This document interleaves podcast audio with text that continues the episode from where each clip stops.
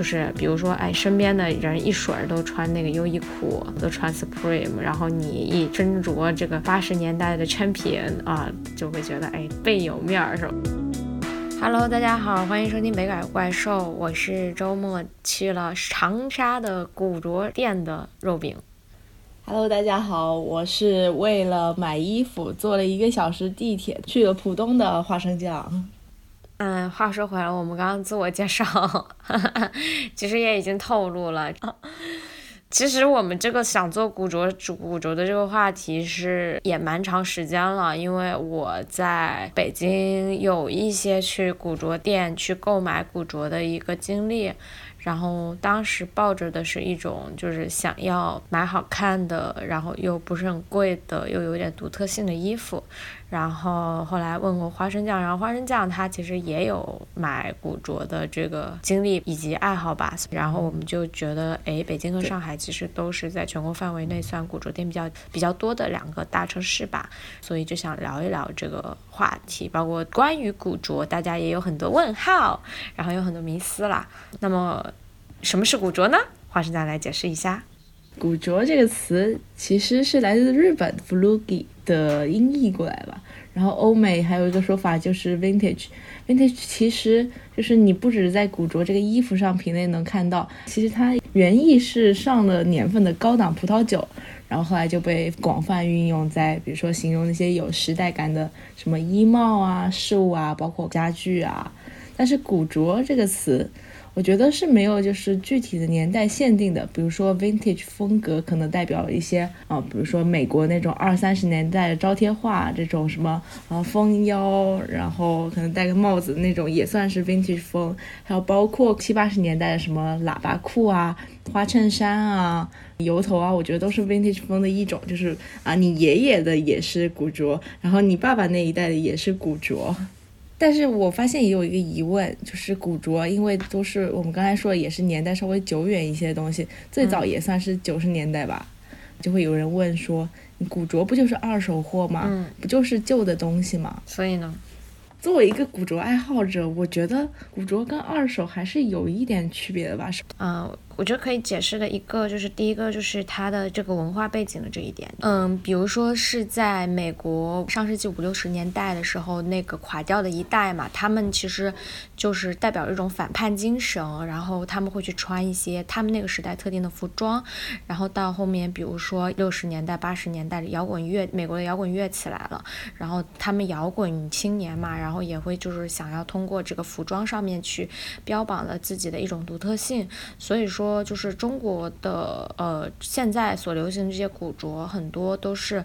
受美国的一些文化影响。另外的话，还有就是日本的一些文化影响。然后还有就是，当然中国自己古代的也有啦，就是九十年代那种香港明星，其实他们也是在他们的那个。呃，历史时代背景下，他们的穿衣风格是有一个非常明显的一个特征的。然后，其实所以现在我们的一些古着的一些衣服的风格的话，也是总的来说是反映了某个时代的文化背景和精神特征。然后第二个的话，说到的是那呃，时尚一直会被回溯嘛，就是说这个其实就是古着的这个复古的这个这个意思嘛，就是其实人是蛮会恋旧的，就是会去喜欢一些以前的东西。西，因为它代表着一些我们过去留下的某种，不管是物质遗产也好，还是精神遗产也好吧。第三个就是收藏价值，所以说我觉得古着它更像是一种文化吧，算是小众青年文化的一种，这是我的一个个人想法。所以花生酱，你这个周末就是去了，哎，我们到底是为什么会选择这个叫做上海金黄黄市场？你最早是在什么时候、什么地方看到它的呢？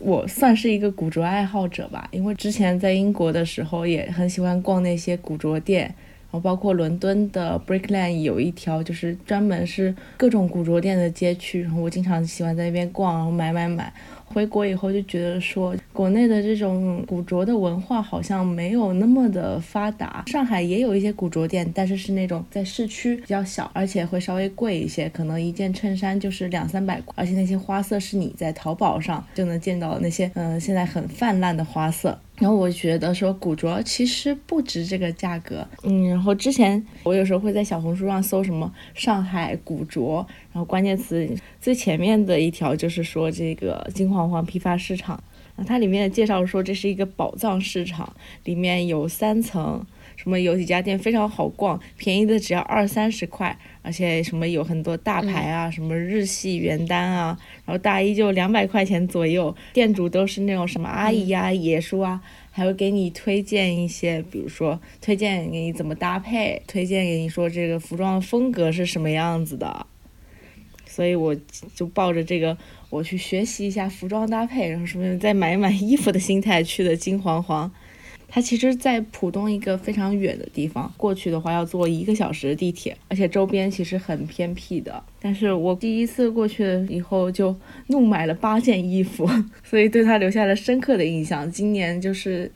也很久没有去了，我也想说，这借这个机会就是探访一下金黄黄。早在我去年去的时候，金黄黄就说可能那个店租到期了，然后会整个市场拆迁。现在也已经过了一年了，我一直以为说它中途可能就要整个拆掉了，而且听说也有一些店就是从里面搬了出来。但是截止到我昨天去的时候，它其实还是算挺大的一个市场，就像你小时候经常会见的那种服装批发市场一样。进去以后，一条走廊左右两边其实都是那种就一排排的店，然后里面的衣服都是一排一排一排的挂着，甚至还有摊在地上的，真的就像服装批发市场一样。所以你去的感受是什么呀？有没有什么 insight？有的呀，就是我我除了调研，我也是作为一个消费者去的。嗯，所以你在那边看到的，呃，真实的金黄黄的市场，真的如小红书上所说，呃，很便宜，然后大爷大妈都会过来，呃，给你服装搭配，大爷大妈也很 fashion，然后呃，衣服的质量都很好看，是真的吗？呃，让我来一个一个破除这些谣言吧，揭秘真实的金黄黄。嗯，首先，噔噔噔噔噔噔噔噔噔啊，怎么了？怎么了？我给你来一点 BGM。首先，它并没有我想的店那么多，可能是因为之前有一些店搬出去了，搬到了其他的批发市场，再加上我进去的时候已经下午四五点了，它其实七点就关门了，嗯，所以进去的时候是有一点冷清的。然后，嗯，衣服也没有传说中的那么便宜，嗯，什么二三十块，并没有的，不存在。嗯，因为都是旧货，它可能有不同的品牌，还有不同的来源，所以有不同的价格。包括我看到了，呃，带着 H&M 的标志的，就除了这种快消品牌可能是少数，还有一些是什么传说中日本原单。因为阿姨跟我说，我们的店里的衣服都是日本进口的，所以比较贵，不啦不啦不啦的。但是总体来说，看起来就是一种旧货市场的感觉吧。因为我之前有时候逛一些古着店，我就觉得说那些衣服。古着店的店主进货以后，进行了二次的，包括一些消毒，然后一些清洗以后，让它看起来就是至少成色上是比较新的新的衣服。但是在这个市场吧，就整个感觉就是非常的原生，它可能就是整包整包的衣服进货过来以后，还没有来得及说好好清洗啊怎么着的就上架了。所以这些衣服，一个是看起来成色不是很新，有点皱，然后有的甚至还有那些虫蛀的痕迹。还有就是他们摆在那儿的时候，嗯，味道也很大，就是整个市场都是一种那个旧货的味道。嗯，所以并不是你想象中那么精致的，嗯，样子。嗯，我其实没有把它想象的很精致，但是我觉得它比我想的还要旧一些，真的就是一个批发市场。因为我的预想是一个就是古着市场，古着的吧，至少看起来会会稍微什么独特一点、个性一点。但是其实我去就是觉得他们就像批发市场一样，没有什么特色，仔细淘才能沙粒淘金，看到一两件好的，其他的都是那种普普通通，就像我在普通批发市场能见到的衣服一样。而且他说的什么原单、什么日本进口，其实也存疑吧。嗯，我没有觉得说就是什么去的很便宜啊，像白捡一样啊。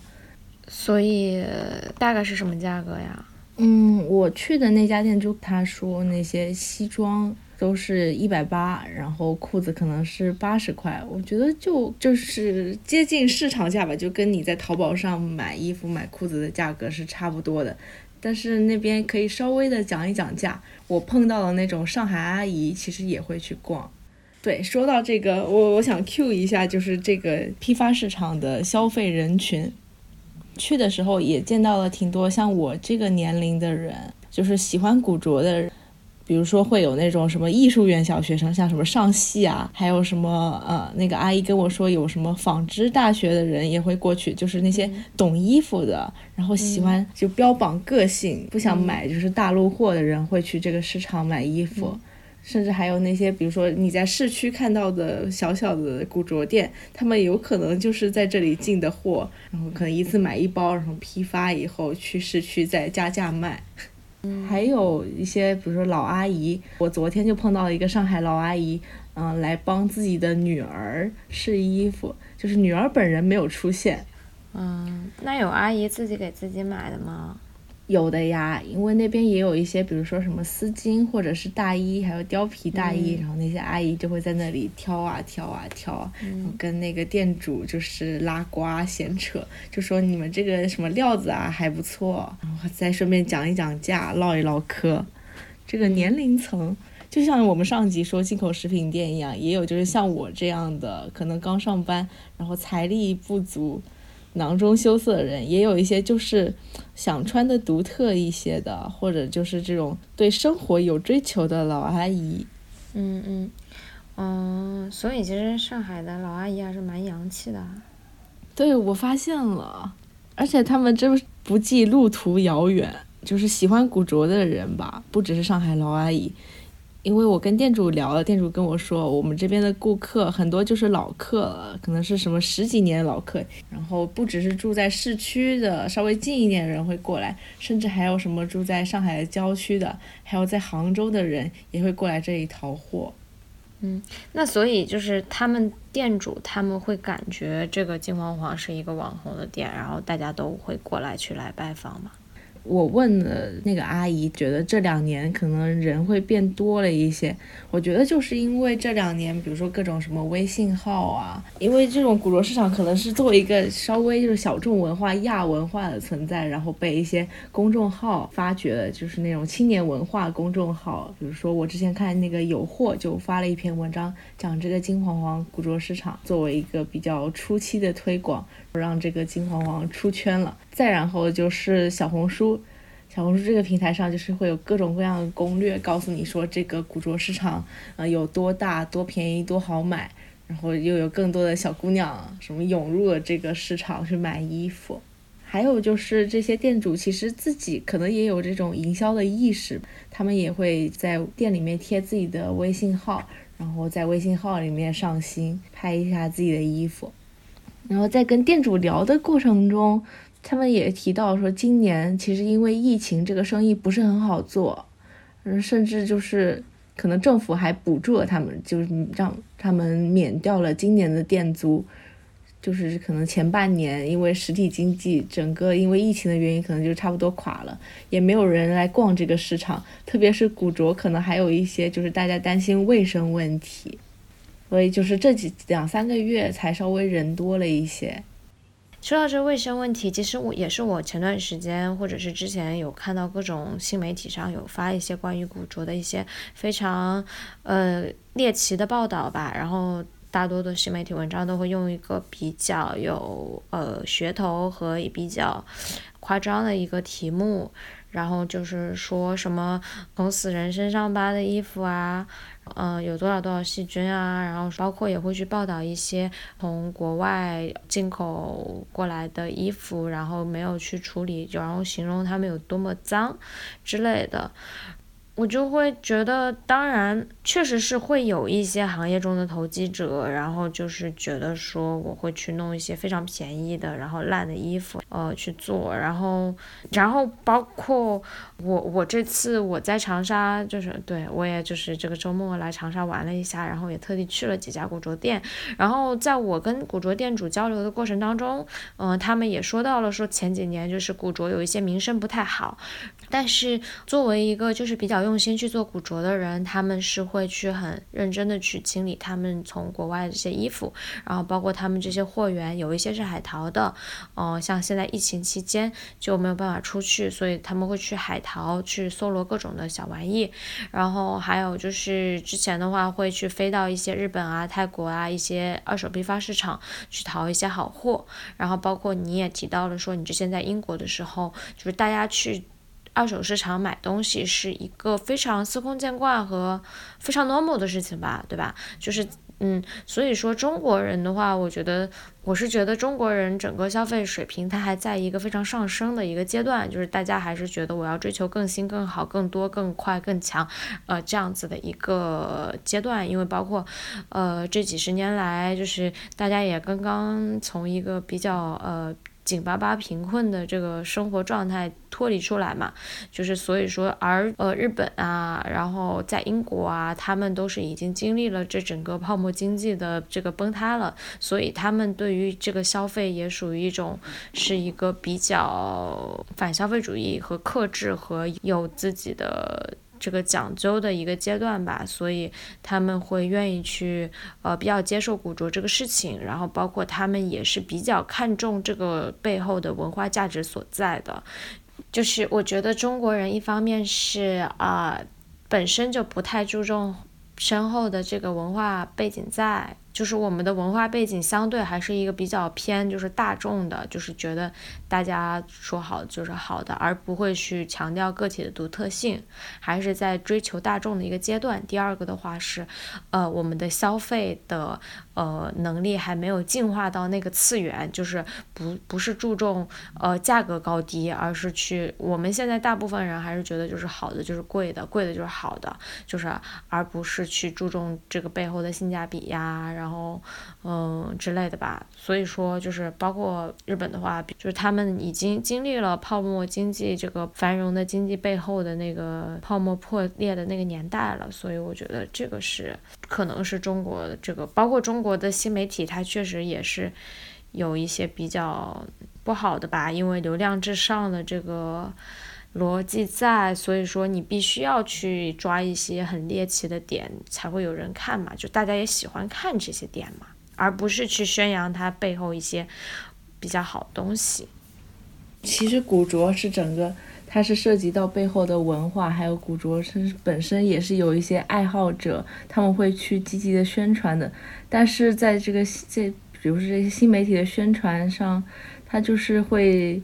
紧盯着这个古着猎奇的一面，包括说他可能什么死人扒死人身上扒下来衣服啊，或者说是从那种批发市场进的货呀，然后这个其实是一个比较猎奇的角度，但实际上古着背后，包括比如说，我觉得古着流行起来，其实两个原因，一个就是大家开始有这种那个复古，想要就是回溯以前的文化的趋势了。就是一小部分人可能厌倦了现在，比如说像你讲的，大家都穿的一样，然后都千篇一律，就是对于这种事情感到厌倦，想要跟身边人进行一些区别，彰显自己的个性啊。还有就是开始觉得说，不是新的贵的就是好的。对，其实这整个市场还是就是还在培育当中吧，我觉得。对的，对的。然后我觉得从古着，我也联想到其他的一些呃所谓的小众文化和亚文化吧。因为其实古着大多都是稀品或者单品嘛，所以说现在的一代的年轻人，所谓的 Z 世代，然后我们可能比 Z 世代稍微大一点了，嗯，对，就是大家会比较强调自身的一个独特性在，就是想要去强调自身的个性，所以说古着它能够在衣着上，就是外表穿搭上能够去呃起到这么一个作用。就是比如说，哎，身边的人一水儿都穿那个优衣库，都穿 Supreme，然后你一斟酌这个八十年代的称品啊，就会觉得哎倍有面儿是吧？对，所以就是每一件古着仿佛都印着三个大字“懂得入”，就是它某种程度上满足了人的一种虚荣心，然后就会觉得说啊，我穿上了这件衣服，我就和别人不一样啦，我就非常高级。对，你们不懂，我懂，就这种感觉，就是带来一种差异感和优越感。嗯，另一方面呢，就是像你刚刚说到的，就是我们也开头就说到了，就是呃价格，就是说如果奢侈品也可以达到相同的效果的话，古着 somehow 是一种平价的奢侈品吧？对，嗯，对对，对的，对的。所以说我们就是像就是比较买不起奢侈品的，我们可以去买古着来就是。呃，达到同样的效果吧。然后包括现在的一些中国流行的什么汉服啊、罗裙呐，然后还有各种吧，就是在服装上，大家会形成自己的一些小众的新兴的亚文化来。包括现在不仅就是这一群喜欢古着的人，大家会互相聊得起来，然后互相彼此有认同感，觉得对方是一个和我是一个圈子的人，我们互相懂。不仅就是呃穿同样的衣服，我们还可以去举行一些线下的社交舞会，然后去参。参加一些小众市场，就是能够感到一种强烈的由稀缺性产生的一种身份归属和身份认同。我觉得这个是古着兴起的文化现象背后的一些呃社会学层面的一些机理在嗯。然后包括 Vice 杂志，我不知道你知不知道？知道，就是 YouTube 上很火的。嗯，但是之前 Vice 中国。现在是已经跟那个原来的 Vice 不是一家，然后 Vice 中国现在是改名叫别的了。嗯。啊，对对，他当时也是在呃中国的这个市场，反正他们资本方面有一些问题，所以就分家了吧。Vice 是一个前身是九四年成立的，成立于加拿大魁北克蒙特利尔的一个杂志，他们当时就是专门对主流媒体不报道的那些音乐、艺术、时尚，甚至是毒品文化进行关注。然后 Vice 这个词本身就是有原罪的意思，然后就带着一种反叛和神秘主义的倾向。然后甚至是有一些阴暗的，然后如今发展了二十多年之后，它的业务板块也延伸到了 Vice Magazine、Vice News、Vice Music、Vice Films，就是当时就是最近火到中国的话，应该是就是 YouTube 吧，就是这个网络视频自媒体火了之后，所以就是火遍了全球。它所报道的不仅有这个呃景色奇观。奇特的文化习俗、时尚文化，它也有一些选题，它是比较猎奇的。虽然反叛性不是很强，但是它会展现了就是社会当中非常嗯少的一部分人的一个隐秘的一个生存状况，或者是某种他者的一种生存的境地。这里就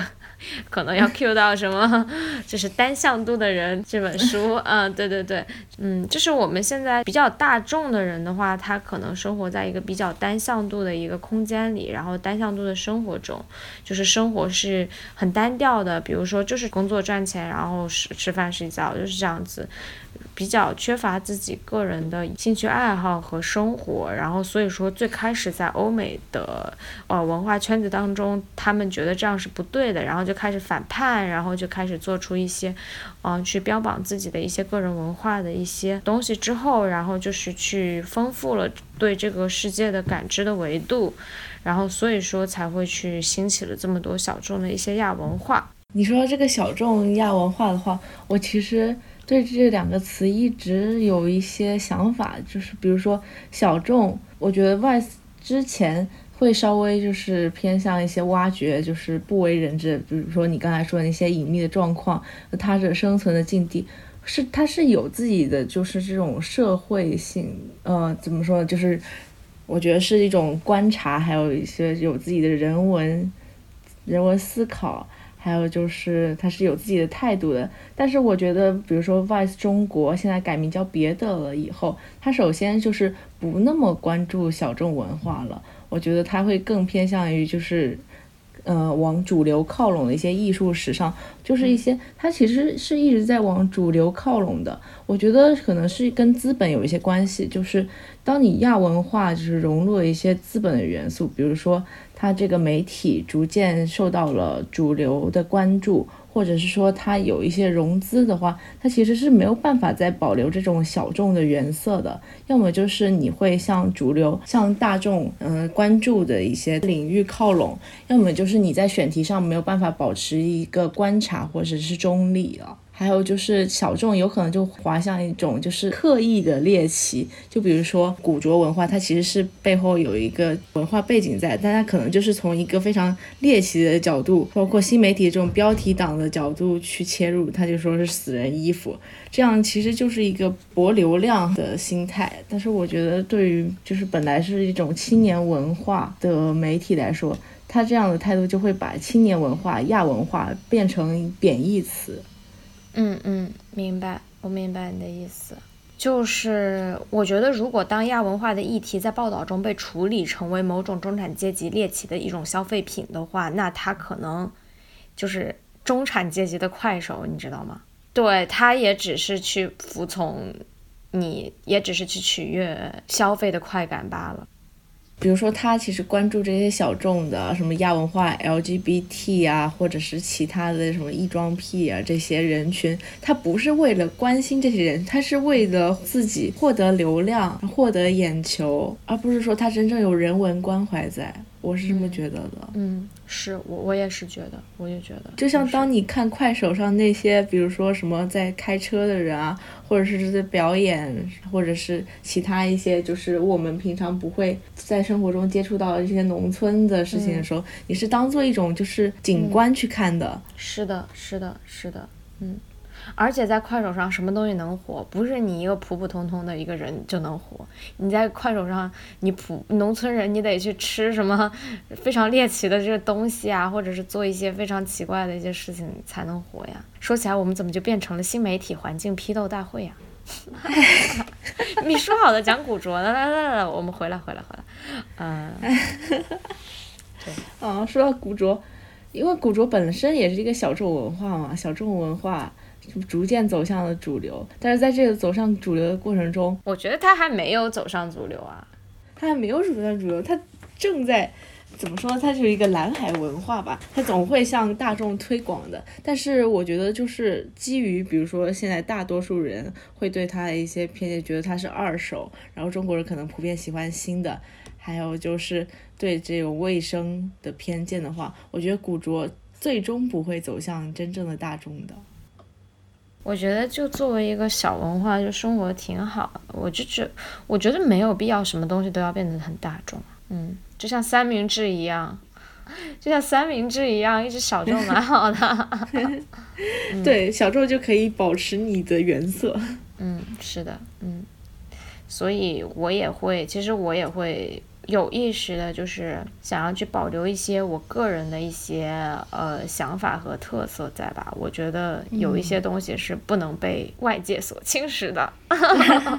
那你会去买古着吗？我会啊，我昨天还去那个市场，to be honest，稍微买了两个小小的东西。就是我我我昨天其实是买了两个胸针啦，然后那个胸针我为什么买它是那个。戴珍珠耳环的那个少女的那幅画，很小，放在一个很复古的一个相框里。然后其实我是觉得啊，我能把就是这个这么伟大的、这么好看的美术作品装在我这么小的，就是很很可爱的一个胸针里，憋在身上。哦，那比如说你你买这种东西的时候，你会希望别人看到它，然后觉得说就是想跟你要链接，问你在哪里买的？我不会，我不会。没有吗？不会，我完全是因为觉得我就是我喜欢这个画。那你真的很不消费主义了，因为我买这些的时候，我有时候会就稍微有一点点虚荣心。就想要发个自拍，希望别人看到，发个朋友圈什么。看看我好看的花衬衫，然后大家都会在下面一水花啊，好看，好看，好看。还有就是我如果碰到，比如说也是穿这种古着的人的话，我会有一种就是认同感，在心里夸一夸，觉得说哎不错。包括金黄黄去逛的人，大家互相之间也是会帮你看一下这个搭配怎么样啊。然后包括就是帮你评判一下这件衣服值不值得买，大家就是这种爱好者之间的认同，就是在这个古着店这个小小的场合里面进行了一下交流。嗯，说实话，我还真的没有就是这方面社交的需求。就是，比如说，我不会因为你你是古着，你你也穿古着，我也穿古着，我不会因为这个而觉得产生跟你的亲近感。就是我这次去了金黄黄以后，我其实对古着是稍微有一点点的那种趣味，就是对对对对，就是趣味。至少是对这个就是什么批发市场有一点趣味，以及我再也不会相信小红书的那种光鲜亮丽的攻略了，这些都不可信。对，最后就呼吁大家千万不要相信小红书，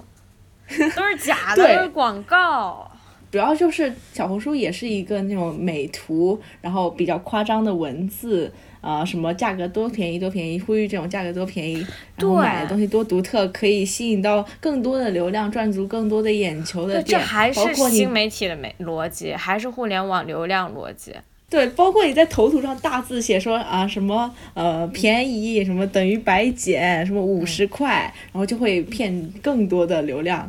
嗯，再接下来就是你的曝光量的曝光的话，把它推到更大的流量池里面，所以爆款就是这样诞生的。就是包括你吸睛的标题，包括你这种噱头，然后把它一层一层的推向更广大的人群。嗯，就是有可能就是一篇文章就让一个市场就这样火了，但是实际上去打卡的人大多数都会失望。最后大家要注意警惕这个新媒体啊，嗯。我不只针对小红书啊，只不过大家要嗯擦亮眼睛，还有就是耳听为虚，眼见为实，还是要亲身去打个卡。那今天就聊到这里吧。